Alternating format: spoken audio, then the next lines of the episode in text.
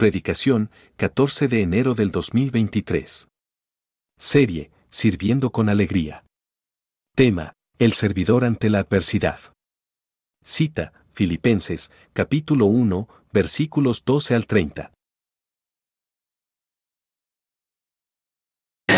Le pusimos pausa un poquito al libro de Proverbios y entramos a, esta, a este libro, a esta carta tan hermosa que es una carta que trae mucho ánimo a la iglesia y el día de hoy vamos a platicar un poco acerca de el servidor o el siervo de Dios ante la adversidad. ¿Cuántos de aquí hemos pasado pruebas o estamos pasando una prueba? ¿Cuántos de aquí sabemos que pasaremos pruebas? No, hoy les voy a decir que sí vamos a pasar pruebas. es necesaria la prueba es necesaria que nuestra fe sea eh, purificada, como lo dice el apóstol Pueblo, el apóstol Pueblo, Dios de mi vida, el apóstol Pedro.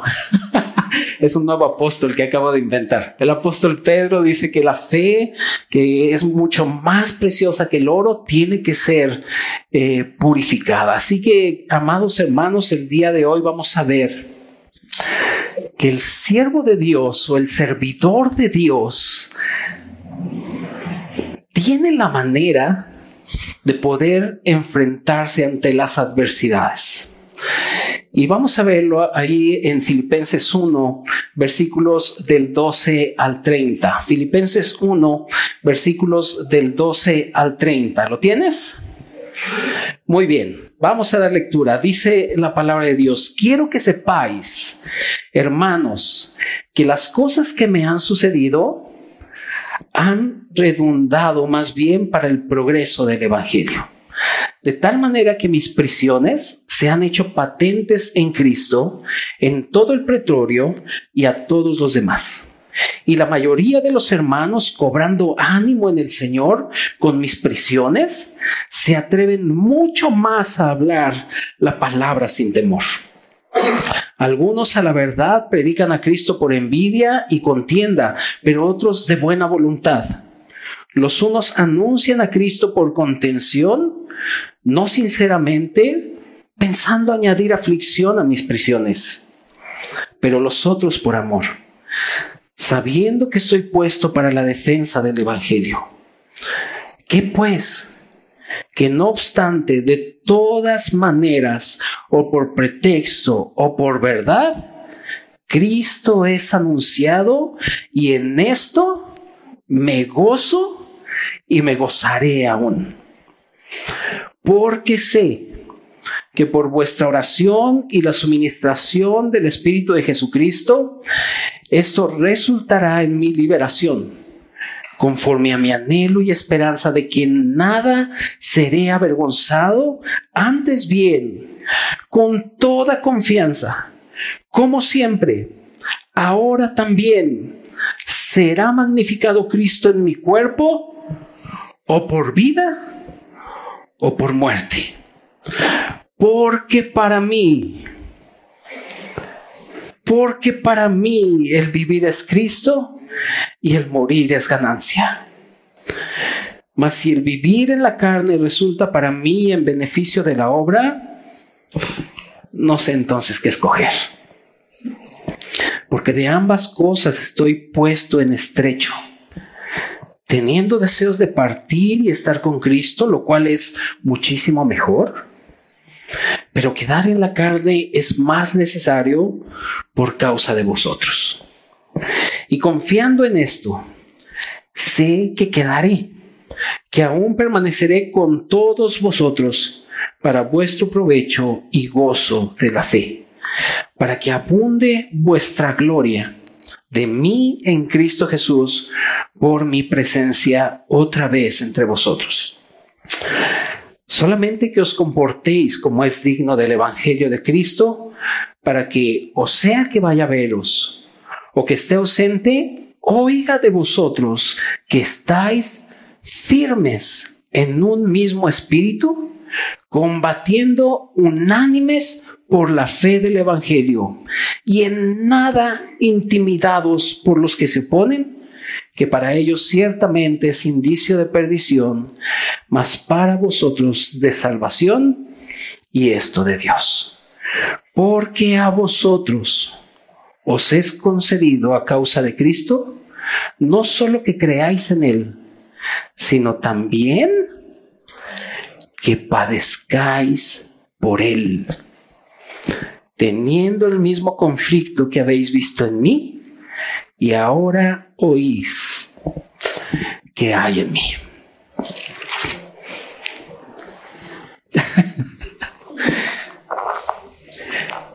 Sin duda alguna, querida iglesia, no hay nada más sublime para el creyente que servir a Dios.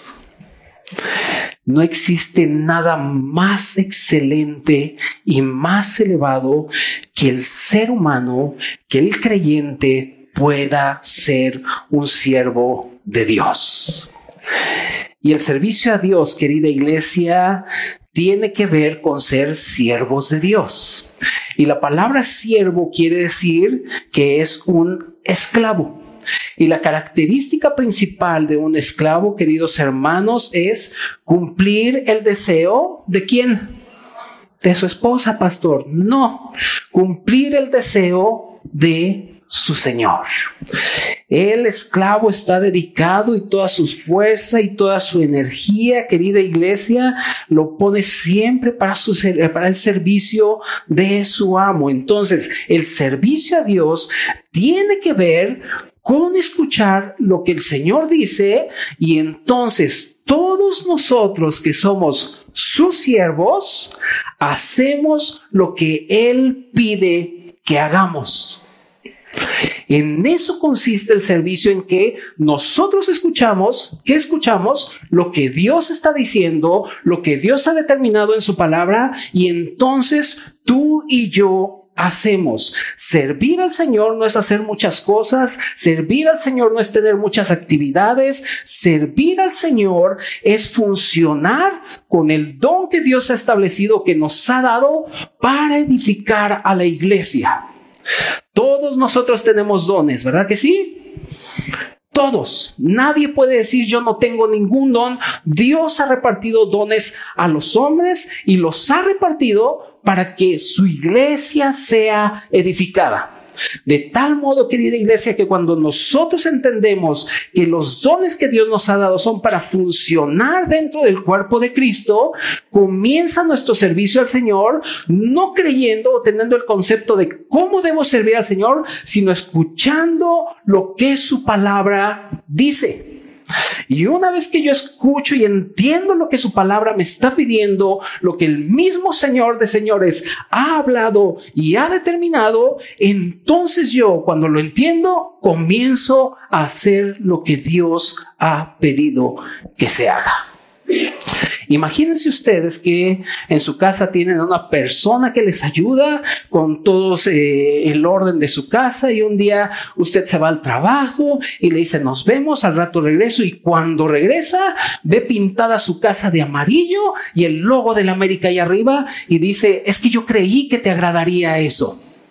Si nosotros creemos que vamos a poder servir al Señor conforme nosotros creemos que lo podemos servir, estamos equivocados. Dios ha hablado, Dios nos ha dado talentos, Dios nos ha dado dones, los tenemos que poner y debemos como iglesia comenzar a funcionar porque todos nosotros cuando hemos venido a Cristo, Dios nos puso en Cristo, Dios nos puso en la, nos puso en la iglesia para que funcionáramos como cuerpo y lleváramos a cabo, ejerciéramos los dones que Dios nos ha dado. ¿Te acuerdas de la parábola de los talentos? Dice el Señor que a uno le dio. ¿Cuántos? A otro. Y a otro. Y a otros dijo, tú nada, tú no tú eres bien feo, ¿no? ¿Verdad? Todos tenían un talento, algo que Dios les dio en sus manos. Y sabes la historia. Dos de ellos lo llevaron a los banqueros y uno dijo, no hombre, yo no quiero broncas. ¿Para qué me meto con los de Harvest? No, hombre, si está en el liderazgo ese que no, no, hombre, ¿para qué me meto? Hermanos, no podemos esconder los dones que Dios nos ha dado. No podemos enterrarlos. Otra vez te lo digo, Dios ha hablado y nuestro Señor, al cual tú y yo servimos, te está demandando algo. Pastor, pero es que solo los siervos de Dios son los que predican ahí enfrente. Estás equivocado. Dios nos ha llamado como su pueblo a servir al Señor. Nuestro precioso Cristo es el más grande ejemplo del servicio. Tú puedes encontrar eh, más adelante aquí en Filipenses que dice que el Señor tomó forma, de siervo, hecho semejante a los hombres y que se humilló a sí mismo, haciéndose qué? Guay, despierten, despierten. Ahorita que ya vaya terminando, los despierto para que digan, eres amado. Ahorita acuérdense que las palabras en la Biblia me gusta que repitan. Dice la Biblia, amados hermanos, ahí en, en, Filipenses, que se hizo obediente hasta la muerte y muerte de cruz. Juan 5:30, el Señor mismo dijo, yo no puedo hacer nada por mí mismo, según oigo, así juzgo. Y mi juicio es justo porque no busco mi voluntad, sino la voluntad del que me envió, la de el Padre. Todo lo que el Señor hacía era porque primero escuchaba lo que el Padre quería y entonces él servía. Lucas 17 debe estar subrayado en tu Biblia, Lucas 17, 10, cuando el Señor está hablando acerca del servicio, dice, ¿quién de vosotros teniendo un siervo, el siervo va y ara y cuando regresa, ¿quién de ustedes le dice, ay, vente, siéntate a comer? Ninguno de ustedes les dicen, primero sírveme a mí y una vez que yo esté satisfecho, ahora te sirves tú. Y dice la palabra de Dios ahí en Lucas 17, 10, así también vosotros Así también vosotros, cuando hayáis hecho todo lo que os ha sido ordenado, decid. Por ahí alguien lo dijo. Siervos inútiles somos, pues lo que debimos hacer, hicimos. ¿Y qué es lo que debimos hacer? Lo que el Señor ha ordenado. Éxodo 21.5 habla de un esclavo Dice la Biblia que el esclavo iba a estar trabajando seis años y al séptimo año el esclavo iba a salir libre. Dice la Biblia que si entraba a servir a su amo con esposa, él y la esposa salían libre. Pero si el esclavo eh, eh, dentro de su trabajo eh, hacia, su, hacia su amo, el amo le daba esposa, entonces al séptimo año el siervo podía salir libre, pero la esposa y los hijos se quedaban. Pero dice ahí en Éxodo 21.5 que si el siervo dijere, yo amo a mi Señor, amo a mi mujer y amo a mis hijos, no saldré libre, entonces el amo lo tomaba, lo llevaba ante los jueces, lo hacía poner junto, al, junto a la puerta o junto al poste y con una lesna le horadaba la oreja, mostrando o como señal de que era un esclavo y que tenía que estar junto contra, debía estar junto a la puerta, junto al poste, para escuchar lo que su Señor quería y entonces servir de una manera adecuada. Todos nosotros, querida iglesia, somos siervos del Señor. No hay grandes siervos de Dios. ¿Han oído eso? Ahora el gran siervo de Dios. Hermanos, nosotros debemos entender que nuestro servicio a Dios debe ser con alegría. El Salmo 100 lo dice. Salmo 100, versículo 2 dice, servid al Señor como tú quieras, a la hora que tú quieras, eh, como, como quieras hacerlo. ¿Dice eso? No, dice que nosotros debemos servir al Señor como con alegría. Dice, venid ante su presencia con regocijo. Amados hermanos, ¿cómo puede haber alegría y regocijo en nuestro servicio cuando sabemos que sí o sí habrá adversidad en nuestro camino. La manera en que hay regocijo en nuestro servicio a Dios, querida iglesia, es porque el siervo de Dios o el servidor de Dios tiene una convicción que proviene de saber a quién está sirviendo y para qué está sirviendo. Si continuáramos ahí en el Salmo 100, el versículo 3 dice, reconoced que Jehová es Dios, que Él nos hizo y no nosotros a nosotros mismos, pueblo suyo somos y ovejas de su prado.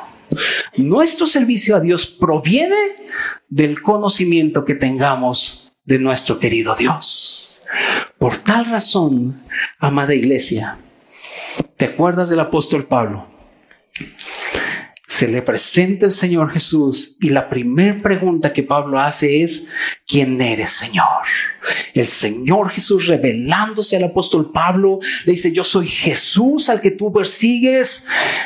que Qué declaración tan extraordinaria. Un hombre que creía que servía al Señor de acuerdo a su concepto. Un hombre que pensaba que la muerte de, Esteban glorificaba a Dios. Un hombre que buscaba cartas para meter a los cristianos a la cárcel. Y de pronto se le aparece el Señor, se le revela este Jesús precioso. Y la primera pregunta que Pablo hace es, ¿quién eres, Señor? Pero la segunda pregunta es más gloriosa. Y es una pregunta de un esclavo. ¿Qué quieres que yo haga? Y eso, hermanos, es a donde tú y yo tenemos que llegar. Algo debo decirte, el camino en el servicio del Señor siempre hay adversidades. Nunca vamos a encontrar pastos verdes siempre, pero tampoco nunca vamos a encontrar desiertos siempre. Siempre habrá adversidades en nuestro camino, pero ante la adversidad, querida iglesia, la convicción del servidor respecto a quién es Cristo, a su palabra y a la iglesia es lo que nos va a hacer seguir adelante. Por tal razón, amados hermanos, 1 Corintios 15:58 también debe estar subrayado en tu Biblia. Primera de Corintios 15:58, si quieres búscalo, si no, escúchame lo que dice la palabra de Dios pero el consejo que da o la recomendación que da el apóstol Pablo, entendiendo él que iba a haber aflicción adelante, eh, dice ahí en 1 Corintios 15, 58, así que, hermanos míos amados, ¿quién lo tiene? Hermanos míos amados, dice. A ver si búscalo. sí, búscalo. ¿Ya lo tienes? Ok, así que hermanos míos amados, estad firmes y constantes. Y luego fíjate lo que dice, creciendo. Solo los domingos de enero, porque es cuando empieza el año y necesitas mi bendición. Dice así. Dice, creciendo en la obra del Señor. ¿Cuándo? ¿Cuándo? Siempre. Y luego dice, sabiendo que vuestro trabajo en el Señor, que no es en vano. Firme, constante, creciendo en la obra del Señor siempre y sabiendo que el servicio hacia nuestro Señor nunca, nunca es en vano. Así que querida iglesia, todo lo que el creyente tiene y todo lo que el creyente es proviene del Cristo victorioso. Por lo tanto, ante cualquier adversidad, y vamos a nuestro primer punto, ante cualquier adversidad, el servidor tiene una convicción que produce gozo. Hebreos 11 dice, es pues la fe, la certeza de lo que se espera, la convicción. Nosotros tenemos la convicción de que este libro es la palabra de Dios. Por eso estamos aquí. Tenemos la convicción de que la iglesia es lo más precioso y que no hay un lugar mejor que estar en la iglesia. Por eso estamos aquí. Tenemos estas convicciones que la Biblia nos da a través del hablar de su palabra. La convicción que produce gozo. Vamos al versículo 12 al 18 de Filipenses 1. Dice, quiero que sepáis, hermanos, que las cosas que me han sucedido han redundado más bien para el progreso del Evangelio, de tal manera que mis prisiones se han hecho patentes en Cristo en todo el pretorio y a todos los demás. Y la mayoría de los hermanos, cobrando ánimo en el Señor con mis prisiones, se atreven mucho más a hablar la palabra sin temor. Algunos a la verdad predican a Cristo por envidia y contienda, pero otros de buena voluntad. Los unos anuncian a Cristo por contención, no sinceramente pensando añadir aflicción a mis prisiones, pero los otros por amor, sabiendo que soy puestos para la defensa del Evangelio. ¿Qué pues? ¿Qué pues? Que no obstante, de todas maneras o por pretexto, o por verdad, Cristo es anunciado y en esto me gozo y me gozaré. Los padecimientos del apóstol Pablo demuestran, querida iglesia, que el único propósito de su vida, la única convicción o la convicción más grande que este hombre tenía era llevar a cabo el llamado que Dios le hizo a saber, predicar el Evangelio. Y la predicación del apóstol Pablo no era cualquier predicación, no era, no incitaba a las personas a que creyeran para que se fueran al cielo, sino que él mismo venía y el, el Evangelio que Pablo anunciaba siempre mostraba que el Evangelio era mayor que la religión, mayor que la sabiduría de los griegos, mayor que cualquier otra cosa. Y el apóstol Pablo mostraba que el Evangelio de Dios es el Evangelio glorioso del Dios bendito y que no tiene absolutamente ninguna comparación. Y querida iglesia, por tal razón en Hechos 24:5 dice la palabra que el apóstol Pablo era considerado por aquellos que amaban la religión, la política, el judaísmo, la filosofía, la cultura, era considerado como un perturbador, una plaga, el cabecilla de la secta de los nazareos, de los nazarenos. Cuando Pablo venía y predicaba y anunciaba el evangelio, querida iglesia, mostraba que su convicción le producía ese gozo. Porque en medio de la aflicción, él también podía disfrutar de la gracia de Dios. Y la gracia de Dios, querida iglesia, la gracia de Dios es Cristo mismo. Cristo mismo que ha sido dado a los creyentes para que podamos disfrutar a este precioso Señor y podamos avanzar y seguir adelante.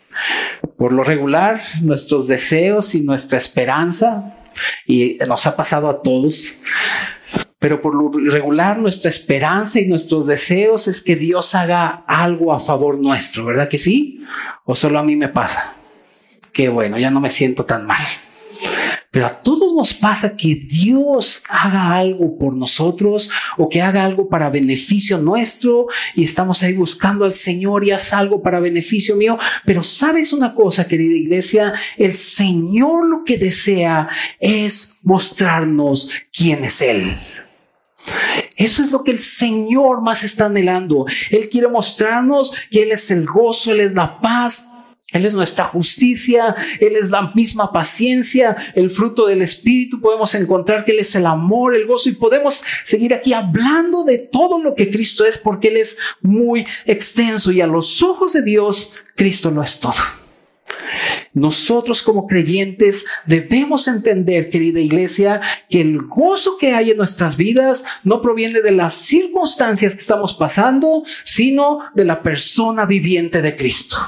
Allí está nuestro gozo. Por eso eh, eh, eh, la palabra del Señor, allí en Juan 16, 20, dice que el Señor les estaba diciendo a sus discípulos, uh, no me verán, van a llorar, va a haber tristeza, pero después el Señor dice, pero vuestra tristeza se convertirá en gozo. ¿Por qué? Porque voy a resucitar, porque me verán nuevamente y entonces el gozo será cumplido. Y nuestro gozo como aquellos siervos de Dios, debemos entender que el gozo que tú y yo tenemos no es un sentimiento, sino que es la misma persona de Cristo crucificado, resucitado, ascendido y que pronto vendrá. Por eso la palabra de Dios lo dice y el apóstol este Pablo también lo dice, regocijaos en el Señor siempre. Otra vez los digo, regocijaos, porque en este Cristo mismo es donde en verdad se encuentra el gozo del creyente. Si tú volteas a ver al mundo, te desanimas.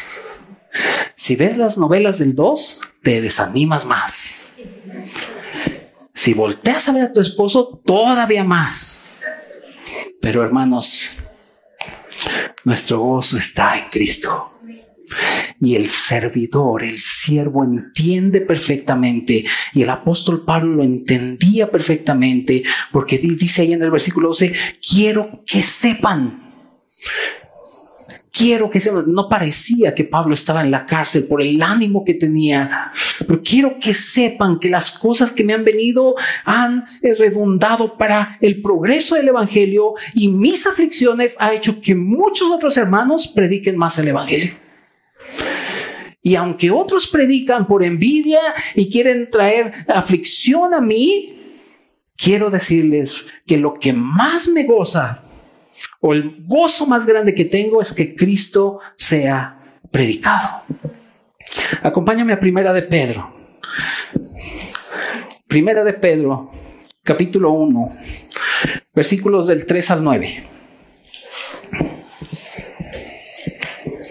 Primera de Pedro 1, versículo del 3 al 9. ¿Lo tienes? Bendito el Dios y Padre de nuestro Señor Jesucristo. Se parece ahí a Efesios, ¿verdad? Cuando Pablo también dice, bendito sea el Dios y Padre de nuestro Señor Jesucristo, que según su grande misericordia nos hizo qué? Renacer. ¿Para qué? Para una esperanza viva. ¿Por qué?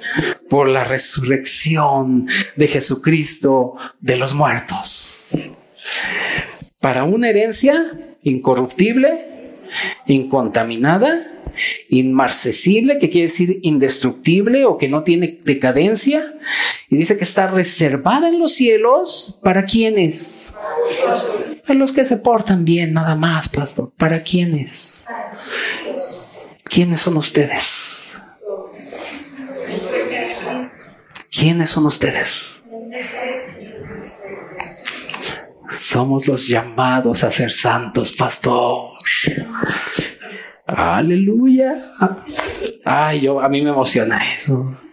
Somos los que hemos sido llamados para ser rociados con la sangre.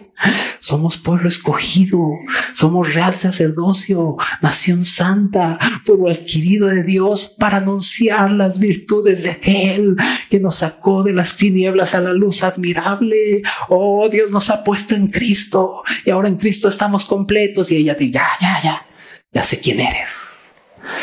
Dice que está reservada en los cielos para vosotros, que sois guardados por el poder de Dios mediante la fe. Oh hermano, tú no creas que Dios es ajeno al problema que estás pasando. Tú no creas que Dios es ajeno a las situaciones. En todas las situaciones, el poder de Dios nos guarda. Dice, para alcanzar la salvación que está preparada para ser manifestada en el tiempo postrero. ¿Cuál es esta manifestación que está manifestada, que está preparada en el tiempo postrero?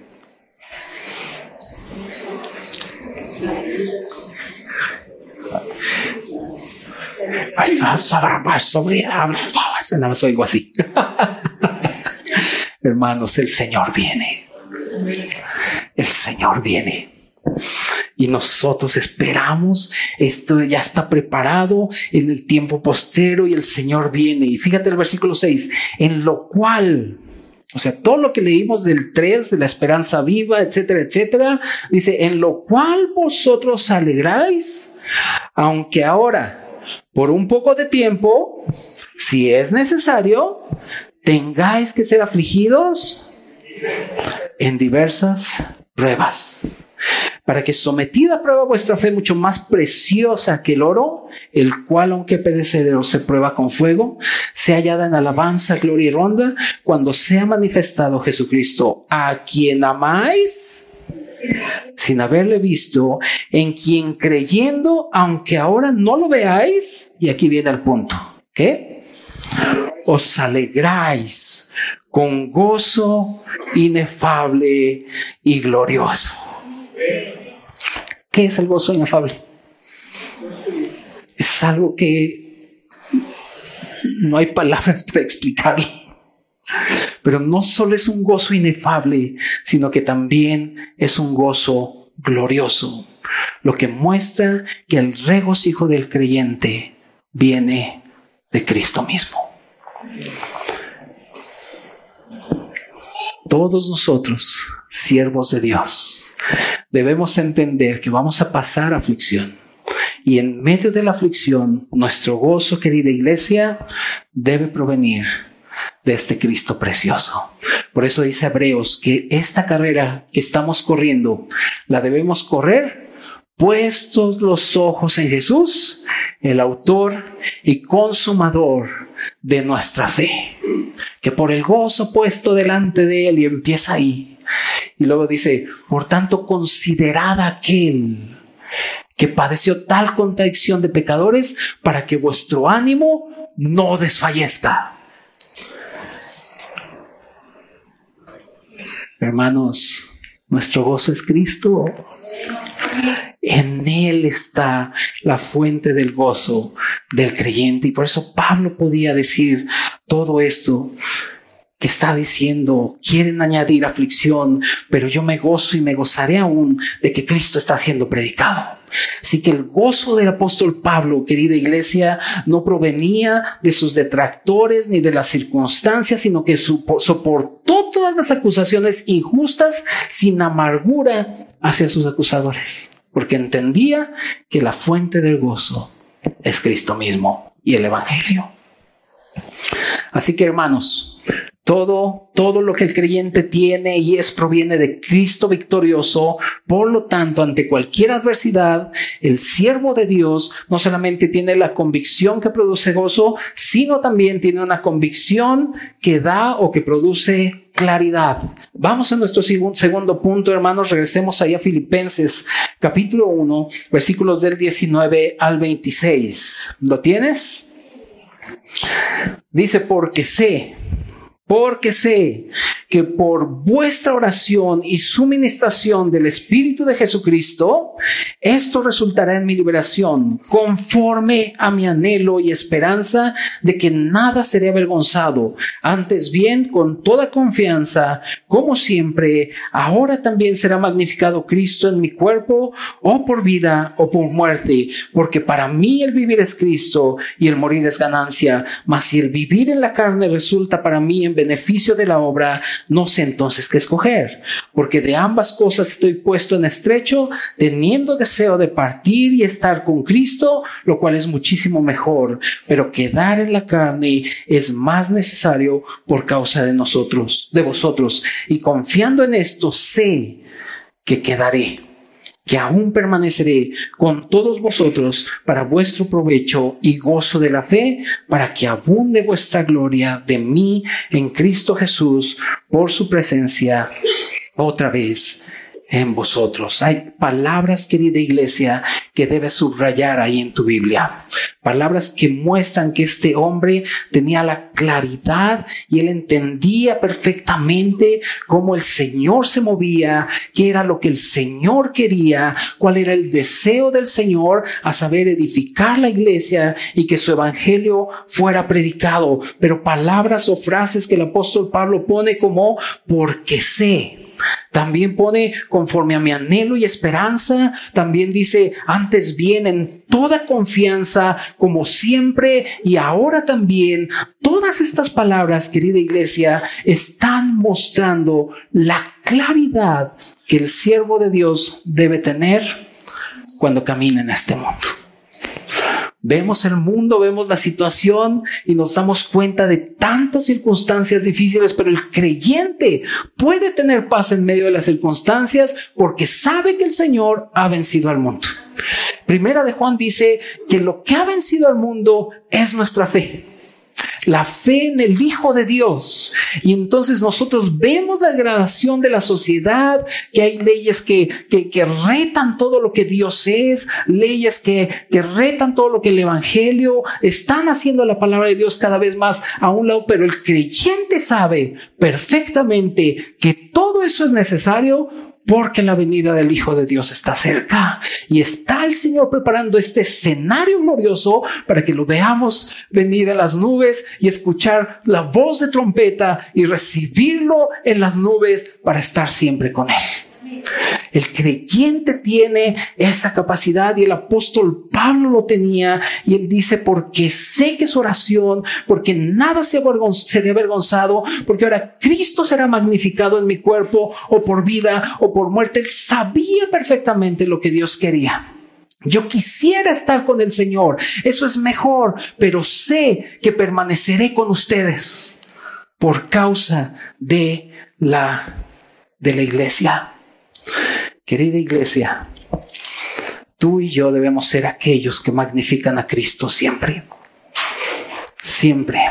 Y magnificar a Cristo significa engrandecer a este Cristo para todos aquellos que no creen en el Señor, para los que son incrédulos, ellos ven a un Cristo pequeño, insignificante, unos crean que es un gran maestro, un mártir, alguien que murió por sus ideales, un buen filósofo, un buen maestro, pero cuando el Evangelio se proclama, Cristo es magnificado porque es la gloria la misma gloria de Dios está en el Evangelio magnificado a Cristo. Segunda de Corintios 4:4 dice que el Evangelio es la luz de la gloria de Cristo. Por lo tanto, cuando nosotros veíamos a un Cristo en la cruz, tanto la religión como la cultura veían a un Cristo débil. Pero hermanos, era el león de Judá el león de Judá obteniendo la victoria para entonces llevarnos a ti y a mí a Dios. Y al entender la claridad que Pablo tenía por estas convicciones de la palabra de Dios, él podía decir claramente, para mí el vivir es Cristo. Si nosotros le preguntáramos al apóstol Pablo, danos un resumen de tu vida en una palabra, seguramente el apóstol Pablo diría, Cristo.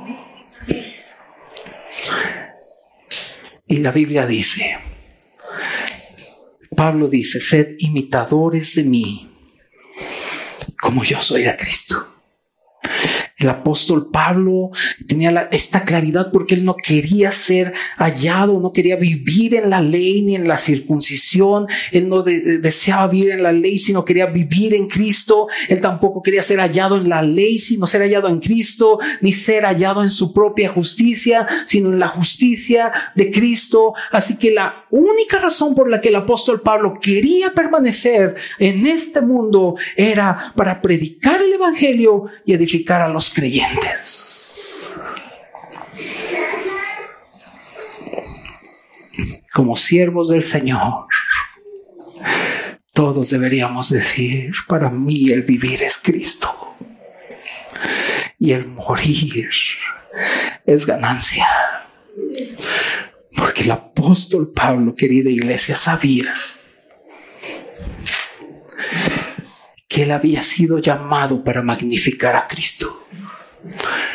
Nosotros como iglesia no estamos aquí para expresar o magnificar muchas actividades.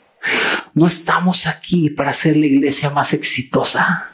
No estamos aquí para tener las mejores transmisiones o los mejores planes y proyectos para atraer a más gente. No estamos aquí para eso.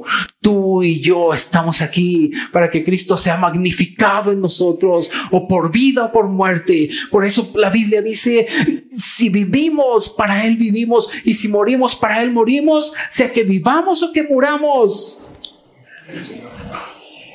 ¿Qué? Somos del Señor. Y Él es el Señor.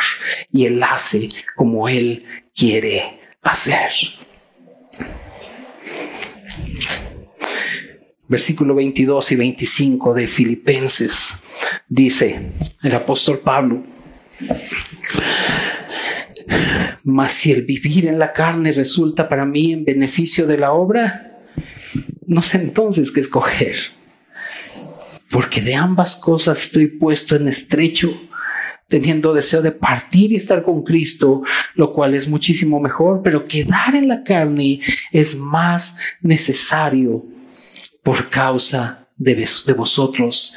Y ve la claridad que tenía y confiando en esto, sé, sé en Hechos podemos ver cuando Pablo se despide de los Efesios, ¿te acuerdas? Que les dice, amados Efesios, no los veré más. Y dice la Biblia que llegaron los hermanos y los ancianos y lloraron con Pablo porque no se iban a ver más, porque Pablo sabía que su tiempo había llegado. Pero en este punto el apóstol Pablo tiene la claridad, estoy en la cárcel, sí, estoy padeciendo, eh, tengo gozo, aunque quieren poner aflicción, pero quiero decirles una cosa, yo sé que mi redentor vive, yo sé que para mí, para mí el vivir es Cristo y sé que aún permaneceré por causa de la iglesia. Hermanos, la claridad que tú y yo como siervos de Dios debemos tener es respecto a quién es Cristo, a su palabra y a la iglesia. Por eso somos bien latosos y estamos duro y duro y duro. Vengan, vengan, vengan para que seamos edificados todos en la palabra del Señor.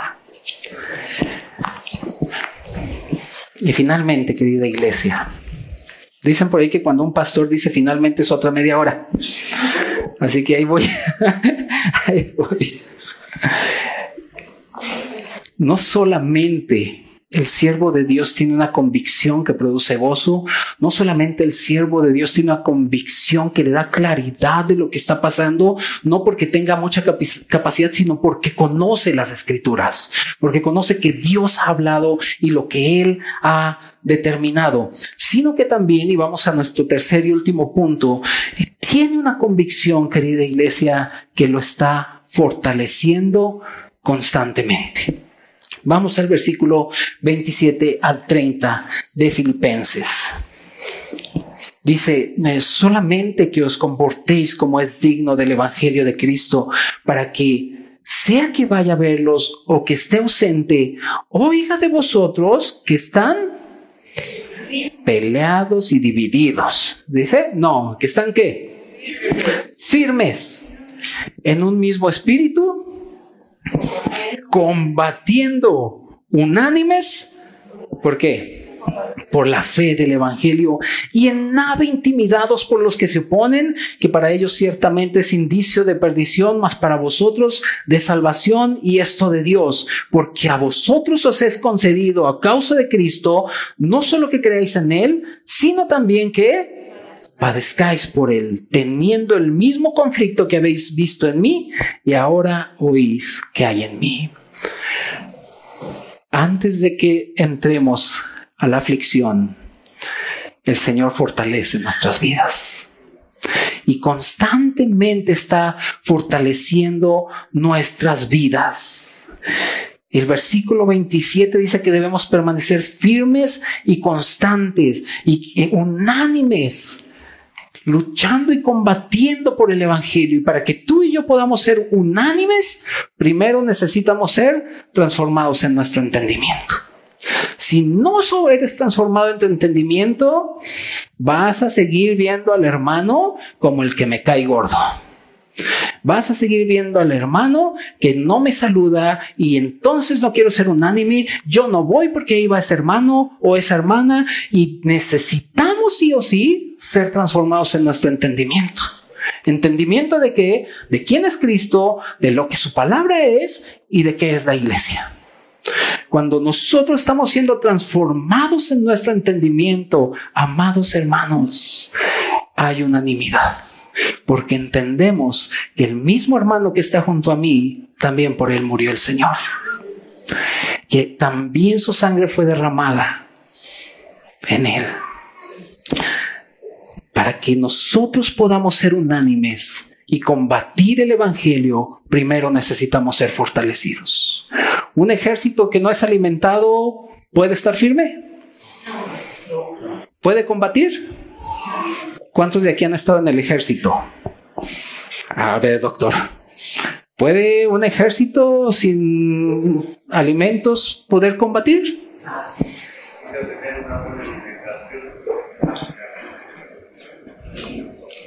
No se puede, es imposible. Por lo tanto, querida iglesia, primero somos fortalecidos por todo lo que la palabra del Señor dice y después podemos estar firmes combatiendo. Ha pasado aquí en la iglesia. Hace ratito Chay les decía, si quieres servir, acércate. Pasamos un proceso en donde estuvimos, escuchen la palabra, escuchen la palabra, escuchen la palabra, escuchen la palabra, fortaleciéndonos. Y ahora ya llegó el momento, amados hermanos, en que comiencen a funcionar. Qué flojera estar enseñando siempre sin hacer nada, ¿no? Cuando Dios nos ha llamado a ser sus siervos. Dice la palabra de Dios en Efesios 6:10. Si quieres buscarlo, si no te lo leo, pero dice Efesios 6:10. Por lo demás, hermanos míos, fortaleceos en el Señor y en el poder de su fuerza. La instrucción es esa, fortaleceos. ¿En quién? En el Señor. Y si seguimos leyendo ahí Efesios 6 es cuando habla de la armadura de Dios, que a veces se cree que es la armadura para eh, pelear ahí y hacer un montón de cosas ahí medio raras, pero realmente la manera en que tú y yo estamos siendo fortalecidos en el Señor es por medio, si lo tienes ahí en Efesios 6 del 14 al 18, número uno, la manera en que tú y yo somos fortalecidos en el Señor, número número uno es por medio de la verdad, la verdad del Evangelio. Por eso dice, ceñíos vuestros lomos con verdad, pero también por medio de la justicia de Dios. Cristo es la justicia de Dios. También por medio del Evangelio de la paz, por medio de la fe, por medio de la salvación, por medio de la palabra de Dios y por medio de la oración. Si de toda esta lista que puse, palomeaste todas bien, si no, vente a los grupos pequeños, ya vamos a abrir el tercero. Vente a fundamentos, vente a Apocalipsis, amados hermanos, necesitamos entender que Dios nos está llamando para ser fortalecidos y entonces avanzar. Dice la palabra de Dios ahí en primer libro de Reyes 19 del 4 a 8 que es cuando Elías eh, vence a los profetas de Baal. ¿Has leído esa parte de la escritura? Que dice que llegó con 450 cuates y les dijo, quien haga descender fuego del cielo, ese va a ser Dios. Y los de Baal dijeron, va. Y Elías dijo, pues va. Y dice la Biblia que Elías todavía se fue ahí a pasear, quién sabe dónde andaba. Pero que los profetas de Baal estaban ahí, se cortaban, gritaban, lloraban, se pegaban, se laceraban y todavía llega Elías y dice, háganlo más fuerte, quizá ya está dormido. Quizá y, y, no les haga caso o está muy ocupado. Dice que cuando llegó el tiempo, Elías puso el altar del Señor y puso una zanja alrededor y entonces vertió agua. Y este asunto de verter agua es muy importante, hermanos, porque en ese tiempo había tres años que no había llovido. O sea, no había agua y Elías agarró y vertió un montón de litros de agua y todo el pueblo así, ¿qué estás haciendo? Y dice la Biblia que oró y mientras estaba Elías orando descendió fuego y consumió todo y absorbió todo el agua. Ya me imagino al pueblo. Pero después inmediatamente de esa victoria que tuvo Elías por el, por el Dios que él tenía, viene una situación difícil para él. ¿Te acuerdas? Que Jezabel manda un mensajero y le porque mató a los profetas de Baal y viene Jezabel y le dice, así como le hiciste a mis profetas, yo te haré mañana a esta hora. Y Elías dijo, patitas, ¿para qué te quiero? Y se fue. Dice la Biblia que llegó, llegó bajo un enebro y llorando le decía al Señor, basta ya ya quítame la vida. Como diría mi abuela, ya mátame. Y dice la Biblia que se quedó dormido Elías. Y entonces un ángel llegó y lo tocó. Y cuando Elías despertó había una comida. ¿Se acuerdan? Y comió la comida y volvió a dormir y llegó el ángel otra vez y la misma comida y le dijo, come, porque largo camino resta. La Biblia dice que Elías, fortalecido con esa comida, caminó 40 días y 40 noches. ¿Hacia dónde caminó? ¿Te acuerdas hacia dónde? Examen.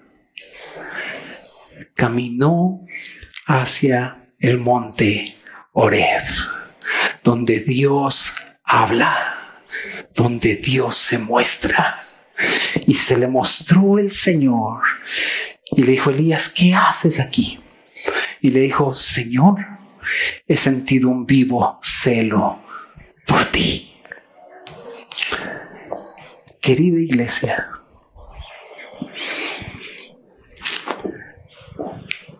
hay algunos hermanos que están caminando en el desierto, ¿verdad? Otros ya pasamos y otros van a pasar. El punto central es que todos nosotros debemos entender que sin este libro, sin esta voz, sin esta lámpara, estamos extraviados en este mundo. El Salmo 119 dice, y con esto acabo en serio, el Salmo 119 lo tienes que leer. Es que es el más largo, pastor. Por eso. Pero el Salmo 119 exalta lo que las excelencias de la palabra de Dios. Y debe estar subrayado también en tu Biblia, porque es en el Salmo 119, versículo 23, tu siervo medita en tus estatutos, pues tus testimonios son mi delicia y mis consejeros. Versículo 92, si tu ley no hubiese sido mi delicia, ya en mi aflicción hubiera perecido. Versículo 111, por heredad he tomado tus testimonios para siempre, porque son el gozo de mi corazón. Versículo 125, tu siervo soy yo, dame entendimiento para conocer tus testimonios. Versículo 154, vivifícame con tu palabra. El 156, vivifícame conforme a tus juicios. Y así podría seguir, pero es muy largo. Y les dije media hora. Así que, hermanos, debemos entender que el siervo de Dios es aquel que escucha a Dios y obra conforme Dios está pidiendo que oremos. Dios nos está llamando. Estamos entrando a un punto en donde Dios nos está llamando para servirlo. Sin antes advertirnos que no todo va a ser miel sobre hojuelas, pero que Dios nos ha dado su espíritu para podernos perdonar, amar, animar, servirnos y someternos los unos a los otros, porque esto, en verdad, esto edifica la iglesia. Oremos, querida iglesia. Señor, bendecimos tu nombre en esta hora. Gracias, Señor, que nos has llamado como un real, sacerdocio. Y tú has establecido que el sacerdote, Señor, sea aquel que sirve delante de tu presencia. Señor, queremos ser como el esclavo de Éxodo, Señor, que estamos escuchando lo que tú dices, lo que tú quieres, o la dirección que tú estás mandando. Gracias, Señor, por llamarnos. Señor, gracias porque aún ante la adversidad podemos tener gozo, podemos tener claridad y podemos ser fortalecidos por tu precioso Espíritu. Señor, queremos ser aquellos que te dicen, aquí estamos, Señor, para ti. Aquí están los dones que tú nos has dado y los ponemos en servicio de tu iglesia. Ayúdanos, Señor, a entender claramente que lo más extraordinario que tú has hecho es tu iglesia aquí en la tierra. Gracias por habernos puesto en ella. Gracias por haber dado de los dones que tú has repartido a cada quien para función de tu cuerpo. Señor, por favor, queremos que tu evangelio siga, siga progresando. Ayúdanos a estar firmes y unánimes en un mismo espíritu, combatiendo por la fe del evangelio. Y entender que también tenemos que participar de los padecimientos. Y en medio de ellos, Señor, podamos ser o decir como Pablo dijo, ahora y como siempre, Cristo será magnificado en mi vida, o por vida o por muerte. Señor, te amamos y te damos toda la gloria. En el nombre de Jesús oramos. Amén, amén.